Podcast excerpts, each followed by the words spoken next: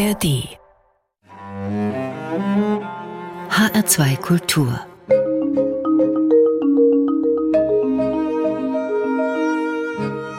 Doppelkopf Heute am Tisch mit Sandra Lübkes, Leitzianerin. Gastgeberin ist Andrea Seeger. Sandra Lübkes, Leitzianerin deshalb, weil Sie gerade ein Buch geschrieben haben über die Familie Leitz in Wetzlar und zwar einen Roman. Worum geht es? Kurz und knapp.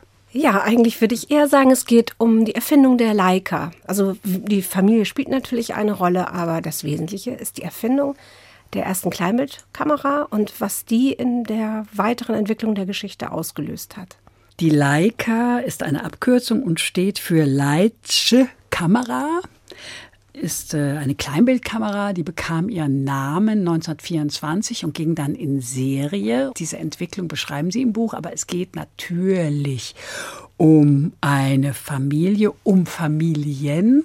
Sie haben echte Menschen genommen und andere dazu erfunden, zum Beispiel die jüdische Familie Gabriel. Aber so ganz erfunden sind die Schicksale eben auch nicht, oder?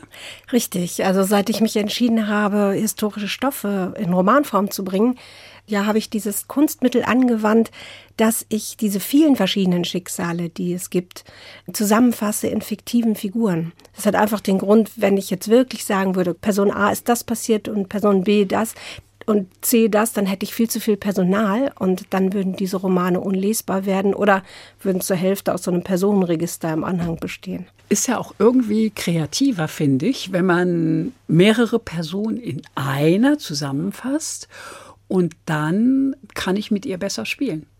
Das stimmt, aber alle die Dinge, die diesen Personen widerfahren, die sind ja tatsächlich passiert. Mhm. Das ist mir auch wichtig, also dass ich dann nicht auf einmal anfange, irgendwas zurechtzuspinnen. Abenteuer, die sie gar nicht in echt erlebt haben, nur um des Thrills willen, damit die Leute weiterlesen. Das Zusammenfassen der Figuren äh, geht aber relativ leicht von der Hand tatsächlich. Also das ist gar nicht so anstrengend, die tatsächlichen Figuren zu erzählen. Für mich eine der oder die Hauptfigur ist Elsie Kühn-Leitz, Tochter von Ernst Leitz, dem zweiten Sohn des Werkgründers und seiner ersten Frau Elisabeth. Beschreiben Sie doch mal bitte diese Protagonistin. Ja, also Elsie Kühn-Leitz ist eine, glaube ich, extrovertierte Person mit einem hohen Gerechtigkeitsdrang gewesen, schon von Kindheitsbeinen an.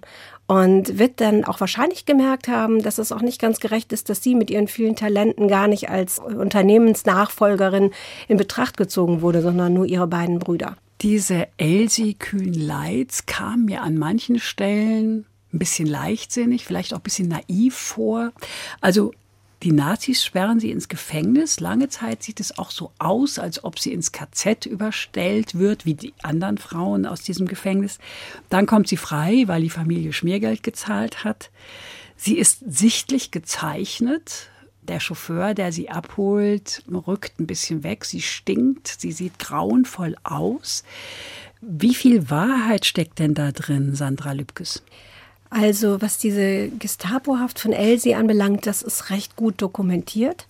Allerdings muss man dann auch wieder sagen von ihr selbst. Sie hat diese Geschichte oft erzählt. Sie hat das auch nicht beschönigt, also dass sie Läuse hatte und ja Haut, äh, so Kratze Sachen.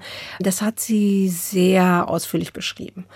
Da weiß man natürlich immer nie, ob es auch ihre Erinnerung gewesen ist und die anderen das ganz anders erlebt haben. Allerdings weiß ich auch, dass zum Beispiel ihr ältester Sohn, der Knut, dass der auch etwas traumatisiert davon war, als sie dann zurückkam aus der Haft und sie hatte sich dann vorgenommen, wenn ich das überlebe, dann krieche ich auf allen Vieren die Treppe zum Familienhaus nach oben, also in diese Villa. Und das hat sie dann auch gemacht. Für so einen siebenjährigen Jungen ist das bestimmt ganz schwierig zu verdauen. Die Mutter sieht ganz anders aus, ist abgemagert und und dann kriecht sie auch dann noch. Dann kriecht sie auch noch. Ja, sie war auch theatralisch, so möchte ich es mal nennen. Und ich mag das tatsächlich an ihr, dass sie ja an einigen Stellen auch immer etwas übertrieben hat. Aus welchen Quellen speisen sich denn Ihre Kenntnisse über die Person, über die Zeit, über die Ereignisse? Ja, also ich habe einen Riesenfundus aufgetan. Also ich habe ja auch zweieinhalb Jahre wirklich daran geschrieben und recherchiert. Das fing tatsächlich an auf der Burg Ludwigstein in Witzenhausen. Dort gibt es das große Archiv der Jugendbewegung. Und dort lagen alte Briefe von Elsie, die sie geschrieben hatte an ihren ersten Verlobten, der gleichzeitig ihr Direktor, ihr Schuldirektor war. Also eine ah. ganz unschöne Geschichte, die auch in den bisher veröffentlichten Biografien von Elsie nicht auftauchen. Und dann habe ich aber auch in Spruchkammerakten gelesen, als es um diese Geschichte ging mit der missglückten Flucht dieser jüdischen Frau aus Wetzlar. Und auch da habe ich nicht die Sachen der Leitschen Sichtweise gelesen, sondern von der Verräterin, vermeintlichen Verräterin. Und eine andere Sicht auch auf die Familie bekommen. Und das ist mir immer wichtig, dass ich nicht nur diese Familienchronik nehme, die ja sehr gut und akribisch geführt wird von der Familie Leitz, sondern eben auch schaue, ach, was haben die denn noch zu erzählen? Und dann gab es auch noch Briefe von 1948 von Elsie, in der sie eben auch nochmal rückblickend auf die Nazizeit äh, schaut. Und auch da kamen Dinge vor, die in, der, in offiziellen Schreiben oder in offiziellen Chroniken nicht auftauchten. Mit wem haben Sie gesprochen? Welchen Personen? Angefangen hatte ich mit Herrn, äh, mit dem Sohn von Elsie, Knut Kühnleitz. Das war noch vor Corona tatsächlich. Und wir wollten uns verabreden und dann kam der Lockdown und dann ist er verstorben im Juni 2020 und wir kamen nie dazu, miteinander zu sprechen. Und dann musste sich dort erstmal sortieren, wer übernimmt das Archiv und das ist jetzt der Enkel von Elsie. Dr. Oliver Nass, der jetzt auch die Leitstiftung äh, leitet. Ja, und der ist aber auch sehr vorsichtig mir begegnet. Ne? Der hat gesagt, ach, diese Geschichte da mit dem Schuldirektor haben wir bislang eigentlich noch nicht so groß erzählt und so. Kann ich verstehen dass er Sorge hatte, wenn er jetzt so eine kommt und die schreibt einen Roman, das ist ein Unterhaltungsroman, was will die da alles nach was vorne will? stellen? Ja. Aber das war ja nicht meine Absicht. Eine gute Zeit war auch der Februar 22. Ich hatte nämlich ein Stipendium bekommen vom Senat in Berlin und konnte mir das dann erlauben, wirklich mal einen längeren Zeitraum in Wetzlar zu wohnen. Und da gibt es ja so viele, die sich an diese alten Geschichten erinnern. Und da habe ich dann verschiedene Familienmitglieder Leitz besucht. Auch eine äh, Frau Jeckel, eine jüdische äh, Frau, die als Kind diese ganze Judenverfolgung miterlebt hatte und noch sehr gut darüber berichten kann. Die hat mir erzählt, wie sah es in Wetzlar aus, wo wohnte der Puppendoktor und wo die Geschwister durcheinander und wo tranken die Nazis ihr Bier und wo die, die Rebellen. Und ja, dann war ich in einer Werkstatt für alte Kameras und ach, ich habe mit gefühlt über 100 Menschen gesprochen. Milan Gabriel ist auch eine wichtige Figur. Wir kommen jetzt mal auf die jüdischen Bürgerinnen und Bürger zu sprechen. Er lässt sich von seinem Stiefvater, einem Arier, adoptieren und landet im Propagandaministerium. Er soll Fotos aussuchen, um die Stimmung im Land zu steuern, besser zu manipulieren. Welche Macht haben Bilder? Das ist ja eine total aktuelle Frage, ne, die wir heute ja, äh, absolut, die, die, tauchten ständig auf, schon in Syrien. Ne? Dann fragte man sich, diese Satellitenbilder zeigen die einen Angriff in einer Splitterbombe oder ist das vielleicht doch selbst gebastelt von irgendwelchen anderen Leuten, die den Eindruck einer Splitterbombe erwecken wollen. Deswegen Bilder zeigen nicht die Wahrheit, sondern sie zeigen immer nur die Perspektive des Fotografen. Und da kann man ja schon, also konnte man schon damals manipulieren das Buch heißt ja Das Licht im Rücken. Das spielt eben genau damit, dass schon alleine, ob man mit dem Licht oder gegen das Licht fotografiert, dass man ganz andere Effekte erzielen kann. Und man kann Filter drüber legen, damals auch schon, um äh, die Kontraste größer werden zu lassen. Und beim Entwickeln der Bilder manipuliert man ja auch nochmal. Welchen Ausschnitt nimmt man? Zum Beispiel eine Fotoikone ist ja dieses Bild von den rennenden Kindern in Vietnam, die dieser, äh, dieser Bombe oder diesem Napalm-Angriff entfliehen. Und das ist ein Ausschnitt aus einem tatsächlichen Bild. Und wenn man das echte Bild sieht, dann sieht man am Rande sehr viele amerikanische Soldaten, die rauchen und sich unterhalten und die Kinder fliehen dadurch. Und weil man nicht wollte, dass äh, der Eindruck entsteht, äh, unterlassene Hilfeleistung da im Spiel war, ähm, hat man einfach nur den anderen Ausschnitt gewählt. Milan ist schwul. Er sucht seinen Freund Justus, der ihn Knall auf Fall verlassen hatte. Eines Tages entdeckt er ihn auf einem der Bilder, die ihm vorliegen, auf Sizilien. Er meldet sich an die Front, kommt natürlich nach Sizilien. Ich verrate jetzt nicht, wie es weitergeht, aber mir scheint das doch ein bisschen sehr viel Zufall zu sein. Er findet ihn ja, weil er den Auftrag hat, sich äh, Kriegsfotografien ganz genau anzuschauen. Ja, ja, ja. Genau. Und äh, natürlich, weil er ahnt, dass sein Geliebter irgendwo an der Front ist, hat er anfangs auch immer nach ihm Ausschau gehalten. Und dann, als er aber schon die Hoffnung aufgegeben hat, entdeckt er ihn tatsächlich auf dem Bild. Also da er den ganzen Tag damit beschäftigt ist, sich akribisch Bilder anzuschauen und vielleicht schon x Fotos mit äh, seinem Geliebten durch andere Hände gelaufen sind. Ich halte das für glaubwürdig. Sie haben es jedenfalls reingeschrieben und das ist erfunden. Das ist, ja, das ist erfunden, aber was nicht erfunden ist, ist die Geschichte eines Propagandafotografen, der dann ähm, umgeschwenkt ist und auf einmal Bilder gemacht hat, die den Krieg aus einer anderen Perspektive zeigen. Oder in dem Fall gab es auch Fotografen, die ins Warschauer Ghetto gehen sollten, um zu zeigen, wie unmenschlich und tierische Juden aussehen. Und dann haben sie aber festgestellt, wie viel Menschlichkeit dort auch zu sehen war und hat Fotos davon gemacht und die dann heimlich an die Schwester zum Beispiel geschickt. Also mhm. es gibt diese Fälle der Propagandafotografen, die heimlich auch noch den anderen Krieg fotografieren. Wer hätte das gedacht, dass das Thema so aktuell sein wird? Auf die Spur der Familie Leid sind Sie gekommen bei der Recherche zu Ihrem letzten Roman Die Schule am Meer. Die spielt nämlich in einem reformpädagogischen Internat auf der Nordseeinsel Jüst. Und diese Schule besucht hat Günter Leitz. Enkel des Firmengründers und Bruder von Elsie. Wie kam sie denn da drauf, Sandra Lübkes? Also die Schule am Meer war ja auch so eine riesen Recherchearbeit. Und da spielte mir in die Hand, dass es ein ganz äh, umfangreiches Fotoarchiv gab von dieser Schule, was ja ungewöhnlich war, denn die Schule existierte von 1925 bis 1934. Da gab es ja eigentlich noch gar nicht so viele Fotos. Und dann las ich in diesem, ja, es gab so eine Art Schultagebuch immer wieder, ja, Herr Leitz hat das und das gespendet, Herr Leitz hat uns ausgeholfen mit äh, Gegenständen. Und dann dachte ich natürlich immer, es ist dieser von einem Ordner Leitz, das denken ja die meisten, ne, also diese Aktenordner. Und habe dann aber diesen großzügigen Gönner recherchiert und dann kam ich automatisch auf diese tolle Unternehmer- und Familiengeschichte. Über die Schule am Meer sprechen wir gleich weiter. Da steckt nämlich auch vieles drin. Ähm, nach einer Musik, die Sie uns mitgebracht haben, nämlich von Police, Every Little Thing She Does is Magic. Warum dieser Titel? Das ist seit ich jugendlich war der Song meines Lebens. Es hat gar nichts mit dem Inhalt zu tun. Es ist einfach ein Song, den ich anstelle und sofort kann ich tanzen und bin glücklich und bin in der Situation. Dann tanzen wir jetzt mal.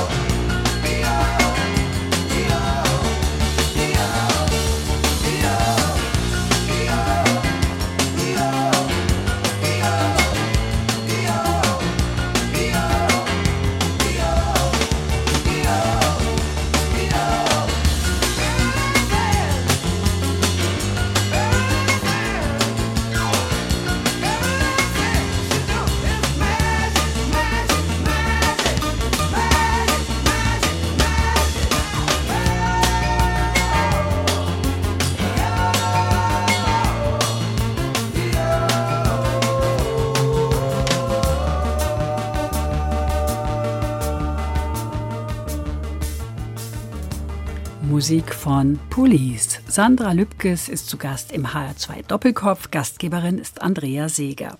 Den HR2 Doppelkopf Gespräche mit Menschen, die etwas zu sagen haben, gibt es täglich von Montag bis Freitag in HR2 Kultur und in der App der ARD Audiothek.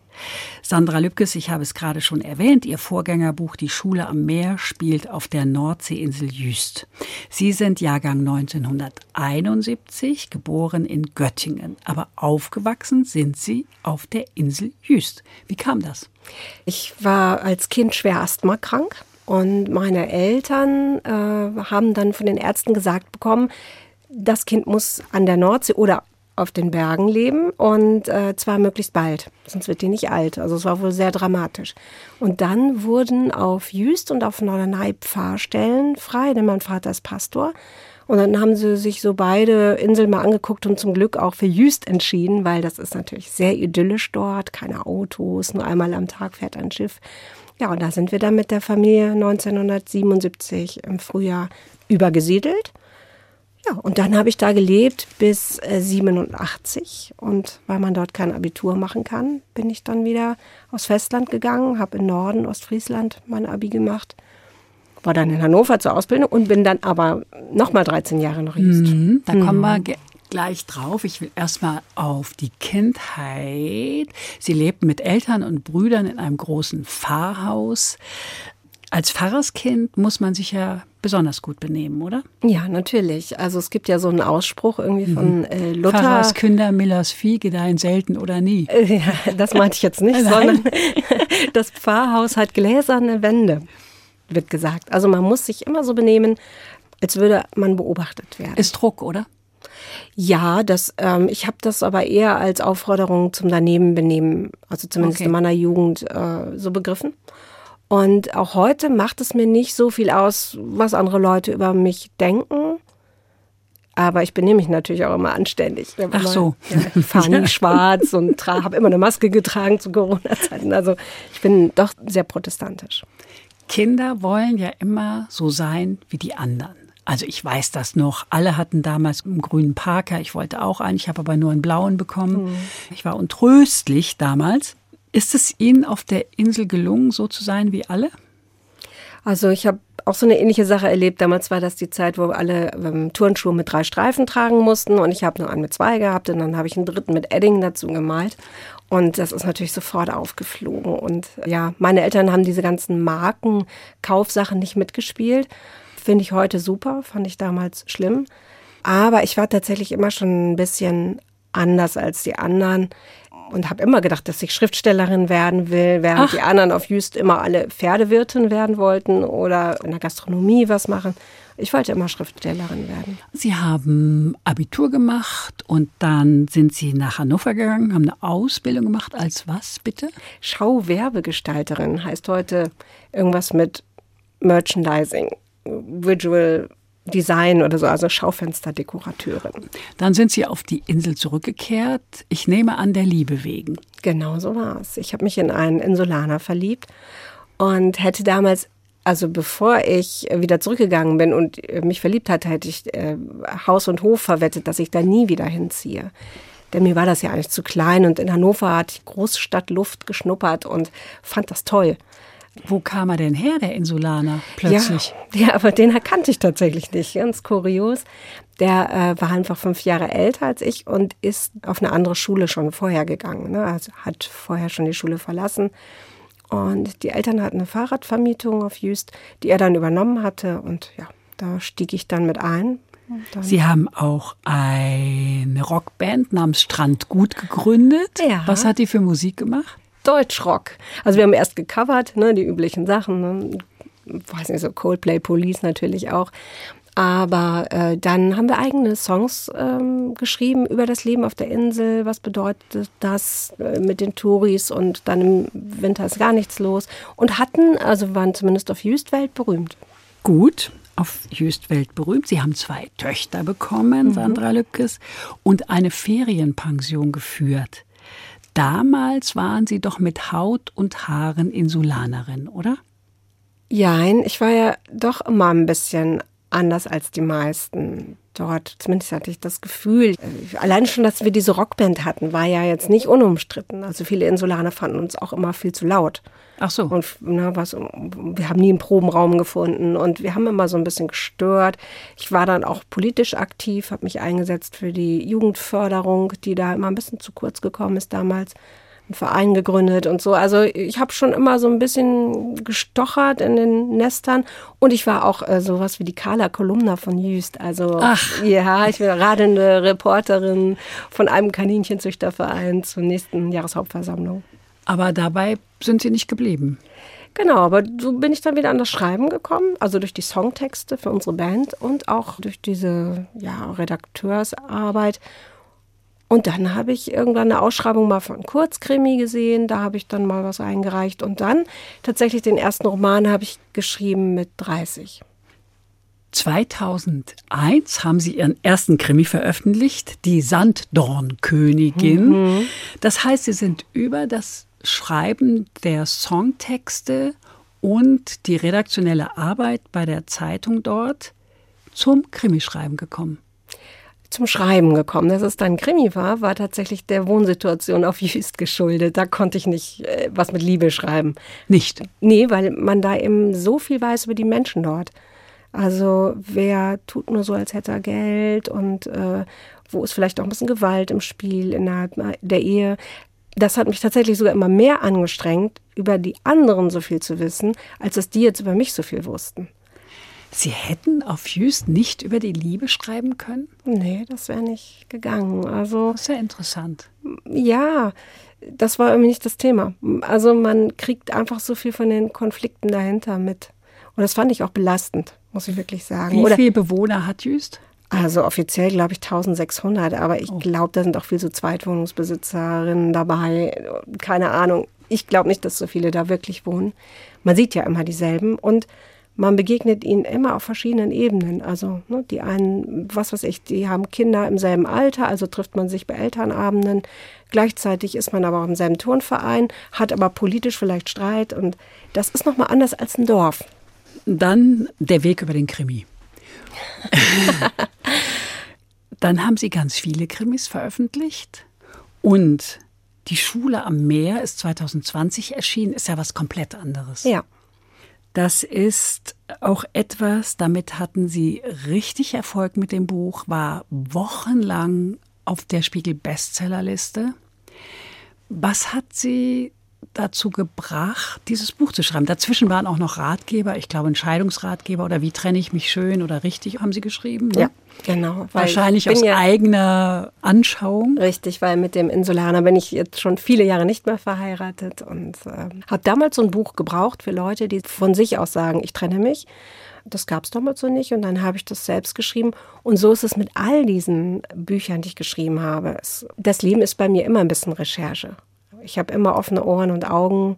Okay. Manchmal würde ich mir wünschen, das wäre nicht so, weil es ja auch anstrengend sein kann. Aber alles, was ich erlebe, versuche ich irgendwo auch dann wieder in meine Geschichten reinzubringen. Und das kommt eigentlich automatisch. Aber die Schule am Meer ist jetzt mal wirklich auch ein Break. Das ist etwas anderes. Wie sind Sie da drauf gekommen?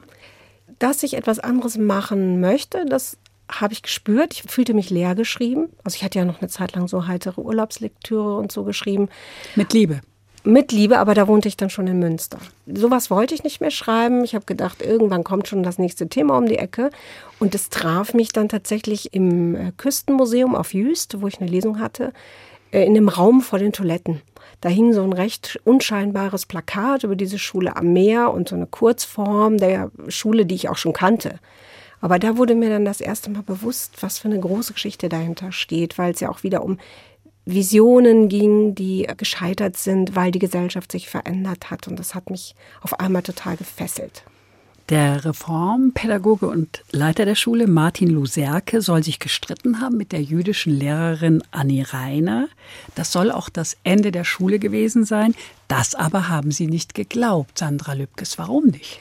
Die offizielle Variante war ja eher, die Nazis haben die Schule geschlossen. Die Schule war sowieso fast pleite und es waren viele jüdische Schülerinnen und Schüler und Lehrkräfte dort. Also ähm, haben die Nazis den Laden dicht gemacht. Und das stimmte aber nicht so in dieser Einfachheit, sondern tatsächlich war davor ein starker Konflikt in der Lehrerschaft, der damit einherging, dass eben die jüdischen Lehrkräfte keine Unterrichtserlaubnis mehr hatten. Ne? Die haben das Berufsverbot, waren davon betroffen. Und von den Nazis aus oder vom Schulleiter aus? Dieses Verbot zu unterrichten für jüdische Lehrkräfte, das war ja vom Staat ausgegeben, ne? also von den Nazis. Aber dennoch hätte man das ja innerhalb der Gruppe auch ein bisschen anders lösen können. Genau. Denn man muss dazu sagen, diese jüdische Lehrerin war zu diesem Zeitpunkt frisch verwitwet, hatte vier Kinder und ihr ganzes Vermögen in diese Schule gesteckt. Sie war die reichste von allen äh, Lehrkräften. Und äh, dann hat man sie fortgeschickt. Mittellos und mit vier kleinen Kindern und verwitwet. Das fand ich so grausam und das hatte ich vorher nirgendwo gelesen. Günter Leitz war, wie gesagt, dort Schüler. Eduard Zuckmeier, Bruder des Schriftstellers Karl Zuckmeier, hat an der Schule unterrichtet. Was gibt es sonst noch Besonderes zu erzählen von diesem Internat? Ja, die hatten ein ganz tolles Konzept. Da würde man eigentlich seine Kinder immer hinschicken wollen, denn die haben dieses Lernen durch Erleben ausprobiert. Zum Beispiel jetzt der Physikunterricht, den ich zum Beispiel gehasst habe früher, der fand dort doch teilweise auf dem Segelboot statt. Auf dem Segelboot haben die dann gelernt, wie funktionieren Strömungen, warum gibt es überhaupt Meeresströmungen oder Winde, Druckausgleich. Oder sie haben das Navigieren gelernt mit Zirkel und Lineal anhand der Gestirne, um sich dann auf dem Wattenmeer zurechtzufinden. Und dass man sich begeistert für das, was man erlebt und es dann viel schneller lernt, das fände ich super. Also da würde ich ja selbst noch mal in die Schule gehen. Sie haben Kontakt zu Anni Reiners Tochter Karin. Hat sie Grundlegendes beitragen können zur Recherche?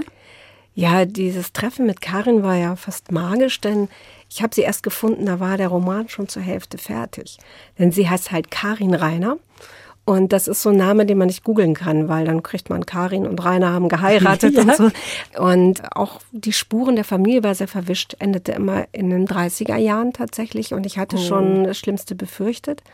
Und dann, äh, ja, habe ich sie aber gefunden über ein Video, was sie mal aufgenommen hatte, wo sie über ihren Sohn redet. Ein ganz anderes Thema. Habe sie kontaktiert. Sie lebt in der Nähe von Zürich.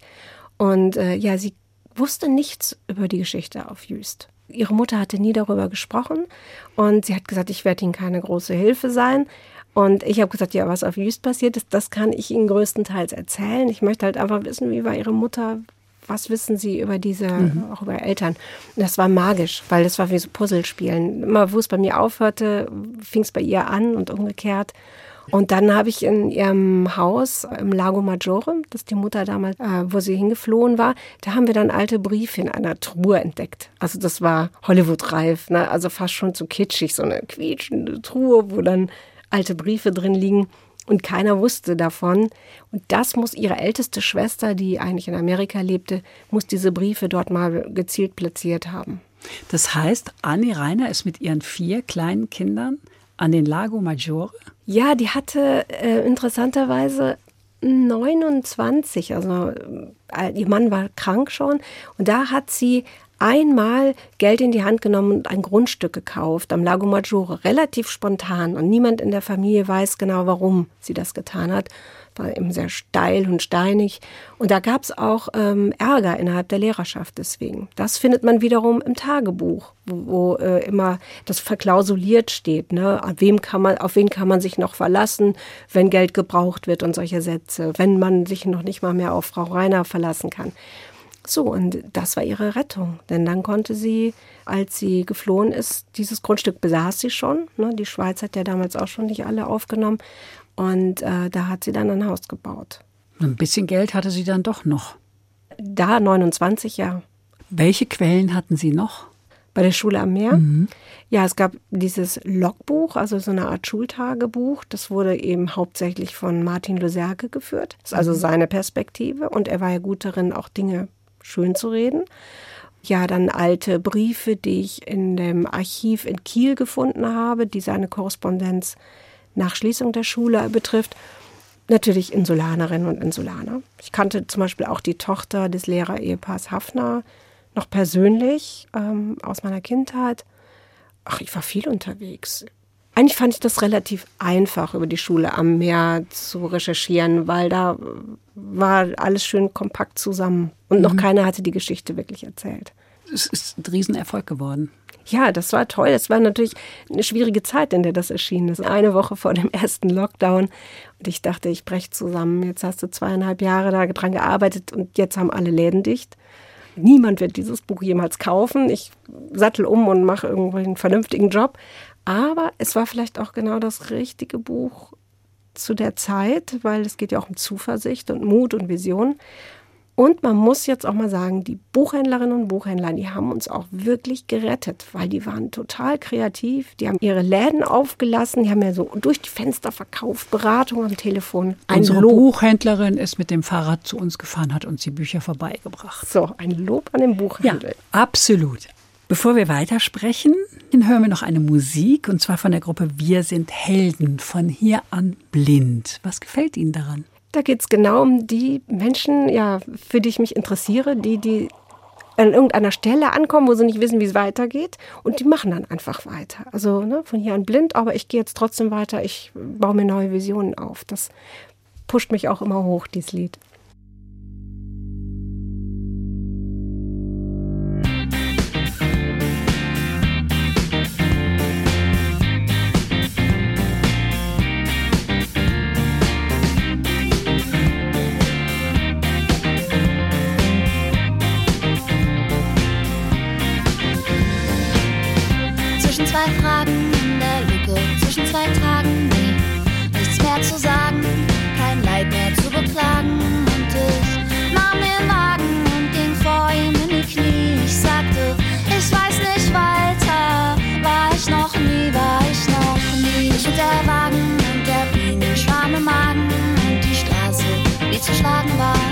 stop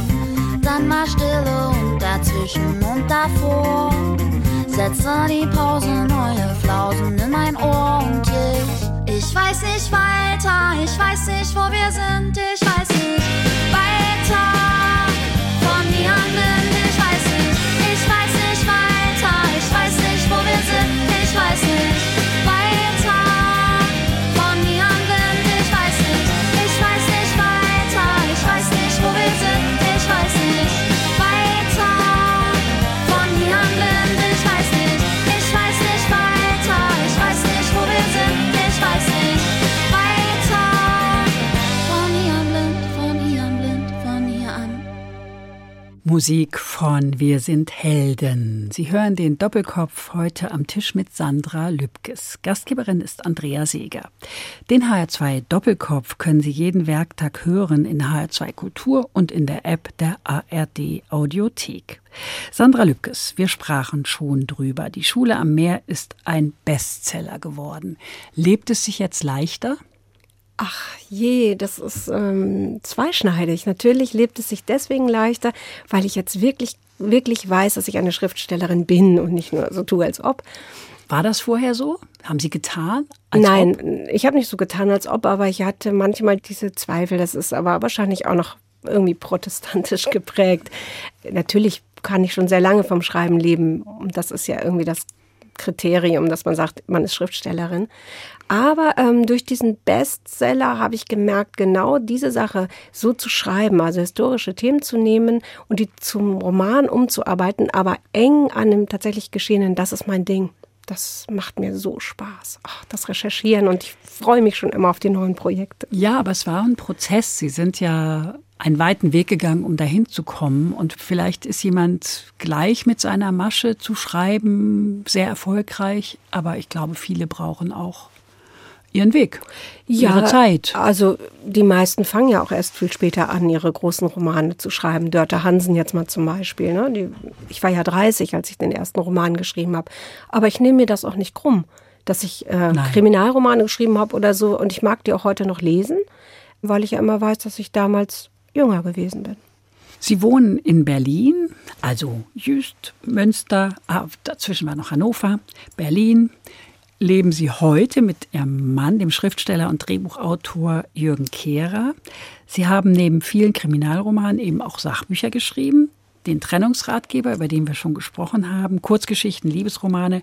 Sie entwickeln aber auch mit ihrem Mann Drehbücher fürs Fernsehen, für die ZDF-Serien Wilsberg und Friesland. Wie zufrieden sind Sie mit sich? Ich bin total zufrieden und ähm, sehr, sehr dankbar und glücklich. Wache jeden Morgen auf und denke, wow, das ist wirklich genau das, was ich eben als Achtjähriger in meinem Freundebuch angekreuzt hätte, dass ich das machen will und so leben möchte. Und ich mag es auch, dass ich vielseitig aufgestellt bin, also dass ich auch Drehbücher schreibe oder auch Sachbücher. Denn wenn ich zweieinhalb Jahre an einem Roman schreibe, brauche ich immer noch ein Parallelprojekt. Das ist ja ganz einsam, das Geschäft, oder? Obwohl Sie gehen viel auf Recherche, treffen sich mit Menschen, aber das Schreiben an sich, nein, ist bei Ihnen auch nicht so. Sie schreiben ja gerne auf der Fähre mit 600 Leuten um sich herum. Da sitzt Sandra Lübkes da und schreibt. Ist das Ihr Ernst? Ja, das ist mein Ernst. Also auf der Fähre jetzt nicht, weil da ist so schöne Aussicht. Das mache ich super selten. Aber ich schreibe super gerne in der Bahn da flutscht das nur so. Und wenn ich wirklich mal so ein, so ein bisschen kreativ durchhänge, dann schreibe ich einem Café. Das fand ich auch in der Pandemiezeit schwierig, dass die zu hatten. Ich muss viele Leute um mich herum haben, damit ich die wegkonzentrieren kann. Und dann kann ich toll schreiben. Gehen Sie eigentlich gern auf Lesetour, jeden Tag an anderes Hotel? Das ist doch auch irgendwie scheußlich, oder? Es ist anstrengend. Und ich habe jetzt so ein paar ja, Kniffe für mich entwickelt, wie ich das gut hinkriege. Zum Beispiel, dass ich mir manchmal auch ein Hotel in der Mitte nehme und von da aus dann äh, zu den Orten fahre, dass ich nicht immer aus dem Koffer lebe. Und ich habe auch kein Auto, ich mache alles mit öffentlichen Verkehrsmitteln und freue mich jetzt sehr über das 49-Euro-Ticket, denn das macht so vieles einfacher.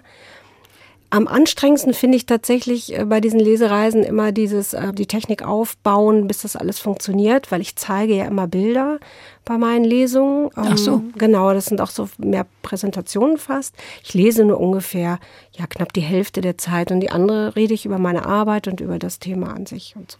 Singen Sie auch? Ich habe früher gesungen bei meinen Lesungen. Das war auch toll. Es hat auch total Spaß gemacht, mit Akkordeon begleitet oder mit Klavier und eigene Stücke und so. Aber das mache ich nicht mehr, das war mir zu anstrengend, denn ich war immer noch mein eigener Roadie und diese Einpackerei und das geht mit der Bahn ja gar nicht mehr.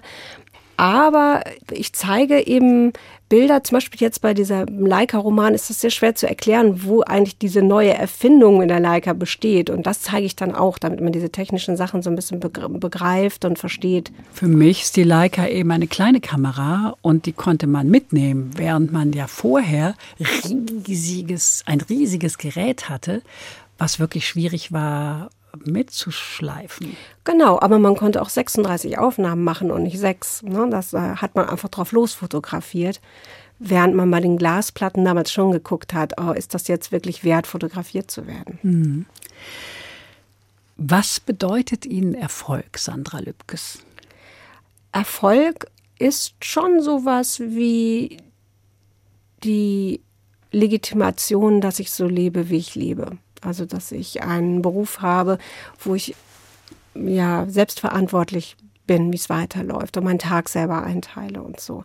Deswegen ähm, ist die Sicherheit, die ich durch den Erfolg habe, ist eigentlich das Schönste daran. Wo ich jetzt gar nicht so scharf drauf bin, sind Kritiken in Zeitungen oder so. Ne? Also das, manchmal lese ich die sogar gar nicht, weil ich Angst habe, dass was Schlimmes drinsteht. Und wenn die Menschen ihre Bücher nicht mehr kaufen würden, was würden sie dann machen? Dann würde ich Bestatterin werden. Okay, warum? Weil das ähm, auch ganz ähnlich, glaube ich, ist, ähm, da man da sehr nah an den Schicksalen ist. Man ist für einen kleinen Zeitraum sehr wichtig für eine Familie und äh, organisiert was für diese Familie weg und hört sich auch deren äh, Geschichten an. Das finde ich sehr spannend. Auch das Handwerkliche tatsächlich würde mich reizen. Manchmal wurde ich auch schon gefragt, willst du nicht Trauerrednerin werden oder sowas, aber das würde ich dann zum Beispiel nicht wollen, sondern tatsächlich auch zum Amt fahren und die Totenscheine abgeben und sowas wenn, dann würde ich das so machen. Ist immer mein Plan B. Sie schreiben jetzt seit mehr als zwei Jahrzehnten. Was hat sich geändert? Es hat sich geändert, dass heutzutage von den Schriftstellerinnen und Schriftstellern verlangt wird, dass sie sehr viel Selbstmarketing machen, ne? auf Social Media und so. Mhm. Das ist etwas, was ich äh, nicht gerne mache. Ich werde jetzt auch demnächst meinen Facebook-Account löschen, äh, sonst mache ich eigentlich auch gar nichts in der Richtung, weil es ist ähm, im Prinzip ja die Arbeit, die wir eh schon leisten, nämlich sich hinsetzen und schreiben über wichtige Dinge. Und wenn dann die wichtigen Dinge auf einmal nur noch sind, wo ich überall unterwegs bin und wen ich treffe und das ist inhaltsleer. Da will ich mich gerne ausklinken, kann ich zum Glück auch. Das hat sich eigentlich maßgeblich geändert. Es ist wohl auch schwerer geworden für Debütantinnen und Debütanten, Fuß zu fassen. Es gab mal eine Phase, gerade in der Zeit, wo diese Regionalkrimis so innen waren, da hat ja fast jeder dann inzwischen angefangen, Krimis zu schreiben. Und das hat sich auch geändert und ist aber auch wieder rückläufig. Was lesen Sie eigentlich persönlich am liebsten? Ich kann blöderweise, wenn ich schreibe, keine Bücher lesen, weil mich das total beeinflusst, die Sprache. Und deswegen lese ich immer nur in der kurzen Phase zwischen zwei Büchern und ansonsten lieber Hörbücher. Alina Bronski zum Beispiel, die höre ich sehr, sehr gerne. Jetzt gerade habe ich äh, Gesang der Flusskrebse tatsächlich auch gelesen, weil alle gesagt haben, das findest du bestimmt gut. Ich fand es auch gut, aber jetzt nicht so super sensationell. Und als nächstes steht bei mir im Dörte Hansen zur See ganz oben auf der Liste, weil alle sagen, das musst du lesen, das ist so ähnlich wie das, was du erlebt hast. Das ist doch ein guter Plan. Wobei entspannen Sie am besten? Beim Wandern. Mein Mann und ich gehen wandern oder auch spazieren. Jeden Sonntag, wenn wir in Berlin sind, machen wir immer so einen acht äh, Kilometer Spaziergang durch irgendeinen Kiez, in dem wir noch nicht waren. Kennen uns inzwischen fast schon besser aus als Ur-Berliner, möchte ich mal behaupten. Das ist ja auch so ein Punkt, wenn Sie als freiberufliche Schriftstellerin arbeiten und haben jetzt ein neues Buch. Sie haben jetzt äh, zweieinhalb Jahre geschrieben. Verordnen Sie sich Auszeiten? Also sagen Sie, ich arbeite werktags von und am Wochenende nehme ich frei oder wie machen Sie das? Ja, inzwischen mache ich das, weil auch gerade wenn es viel Spaß macht mit dem Schreiben, dann arbeitet man oft zu viel.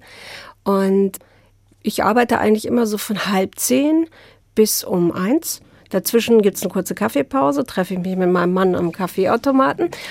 Und äh, nachmittags gehe ich ja oft dann aus dem Haus raus, um da zu arbeiten. Also meistens nochmal so von 14 Uhr bis 17 Uhr. Mhm. So. Und wenn Lesereise ist, ist es natürlich ein bisschen anders. Aber dadurch, dass wir so ein relativ wuseliges Leben haben, freuen wir uns über die Rituale, wenn wir zu Hause sind und pflegen die. Das gibt einem doch wirklich so eine Ordnung im Leben. Da fühle ich mich dann immer ganz gut aufgehoben. Was wünschen Sie sich dringend? Ich wünsche mir außer Frieden natürlich und dass die Menschen vernünftiger mit der Umwelt umgehen, für mich persönlich eigentlich nichts. Ich bin wunschlos zufrieden. Das ist schön. Einen Musikwunsch haben Sie aber noch. Und zwar gewünscht haben Sie sich von James Last das Stück Biscaya. Warum denn das? ja, also alle, die äh, Jüst-Urlauber sind, wissen warum. Das ist das Stück, das wird immer auf der Fähre gespielt, wenn die wieder zurück zum Festland fährt. Und das ist äh, so, alle sitzen da mit wehmütigem Blick. Und äh, es ist ein Abschieds Song und ich fand den aber schon tatsächlich als Jugendliche auch schon cool. Da wurde er immer in der NDR-Plattenkiste mindestens einmal gewünscht. Ich liebe das Lied, aber es ist natürlich ein bisschen altmodisch. Bevor wir das jetzt hören, das Abschiedslied, sage ich danke Sandra Lübkes für dieses schöne Gespräch, was mir sehr viel Spaß gemacht hat. Danke Ihnen fürs Zuhören, sagt Andrea Seeger.